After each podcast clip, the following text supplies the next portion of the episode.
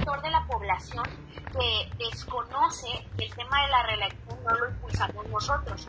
Es un tema que ya se había dado en el interior del país desde el 2014 y en esta, en esta panorámica de Baja California, en la anterior legislatura se dio este tema de la reelección. Algunos compañeros se olvidan que son hijos de la reelección, como la diputada Eva María Vázquez y, otros que han satanizado por este tema queriendo desvirtuar el concepto.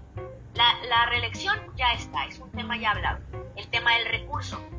Nos llegaron algunos señalamientos por parte por citar algunos, de Coparmex, donde, así como, como usted lo está mencionando, les, les ponía nerviosos y no les gustaba la idea del recurso, qué iba a pasar con el recurso y las ventajas que representaba que un servidor público con recursos del Estado estuviera patrocinando su propia campaña. Entonces nosotros escuchamos estas voces y en la iniciativa se hizo una reserva donde se especifica que los recursos durante esos 45 días no se podrán tocar estarán completamente transparentados para evitar esas ventajas que a ellos les preocupaban. Entonces, atendemos las, las peticiones de los ciudadanos.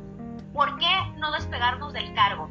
Porque durante esos 45 días, en una legislatura tan corta, despegarnos del cargo significa dejar a menos que a medias del trabajo que ya realizamos. Entrarían nuestros tiempos con nuevos compañeros de trabajo, eso acarraría investigaciones, eh, despido de personal y que agarraran el ritmo que nosotros ya llevamos y eso implicaría detener al Estado más, porque se ha detenido por el COVID, se ha detenido porque la legislatura es de dos años, no de tres. Entonces nosotros, en ese orden de ideas, esa fue la función principal para tomar esta decisión. Ok, entonces, si se reeligen quien quiera reelegirse, lo va a hacer con dinero de su bolsillo y en esos 45 días no van a cobrar. Así es, así es. Si bien cierto, la Constitución marca que el sueldo es irrenunciable, la parte de nuestra dieta, nosotros estamos dispuestos en aras de decirle a la ciudadanía que vamos a actuar eh, con toda honestidad a no tocar esos recursos. Y quien los toque queda, por decir algo, descalificado de la cortina, porque sabemos que una campaña con recursos públicos se demuestra que se hizo de esta manera, la persona, aunque ganara, este, tendría que dejar el cargo.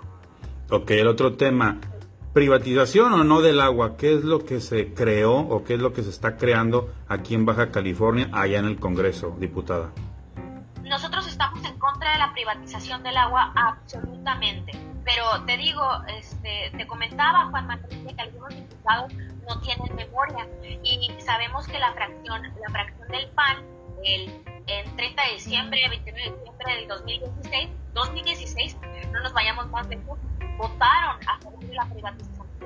¿Qué vamos a hacer nosotros? ¿Qué notamos nosotros? Nosotros llegamos al poder hace ocho meses y descubrimos, al poder político, ¿no? descubrimos que la caja chica de los gobiernos es la y sabemos que el agua no le llega a ciertos sectores humildes sobre todo. Hay gente que todavía no tiene agua potable, hay gente que todavía cobra compra de pipa y hay gente que debe 300 pesos en el agua y se la cortan irremediablemente cuando empresas como Hyundai, como Jersey, como Plaza Sendero deben millones de pesos al Estado. Millones. No deben 3 pesos ni 20 mil. Deben arriba de 5 millones de pesos.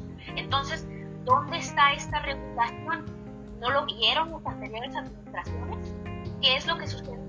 Era caja chica de los, de los gobiernos y también, eh, pues estos empresarios, no estoy diciendo que estos necesariamente estos deudores que mencioné, pero muchos empresarios pagaban campañas y por lo tanto este, se hacían de la vista gorda los servidores públicos y no les cobraban el agua de sus empresas. Okay. Ya para finalizar, diputada, porque sé que anda corriendo, también a través de algunos medios informativos o redes sociales se habla de que por disposición, por modificación en los impuestos, un repartidor que quiera hacer esa, repartidor de comida me refiero, tiene que pagar no sé a quién 78 mil pesos. Esa es una completa mentira, es una completa mentira porque hay somos muy respetuosos de la prensa, yo soy muy respetuosa de la prensa, diga nuestras verdades, porque muchas veces así lo hacen y es su labor, nosotros como servidores públicos tenemos la obligación de dar la cara de frente. Pero hay, hay algún tipo de prensa que tergiversa la información porque las notas amarillistas venden más. Entonces, cuando nosotros acabamos la sesión, rápidamente suben notas amarillistas para desvirtuar lo que estamos haciendo. El, el, el impuesto va en razón de las plataformas, de las plataformas digitales.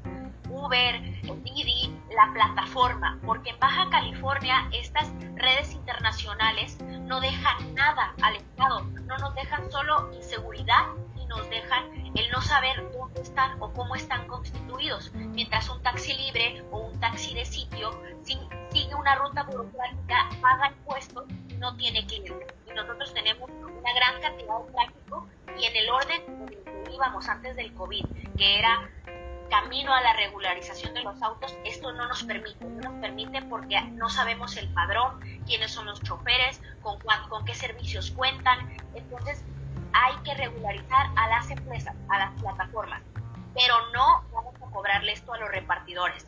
Los que reparten en Farmacia Roma, los que reparten en las pizzas, en tortas chonita, esos negocios no se van a ver afectados. Es una mentira y es una ridiculez que pensamos que una persona va a poder pagar 78 mil Es algo totalmente absurdo. Ok. Diputada, ya para finalizar, pues el compromiso con la población, con la ciudadanía, independientemente, digo, no sé si ya sea tiempo para preguntarle si se va a reelegir o no, pero el compromiso con la ciudadanía, ¿cuál sería?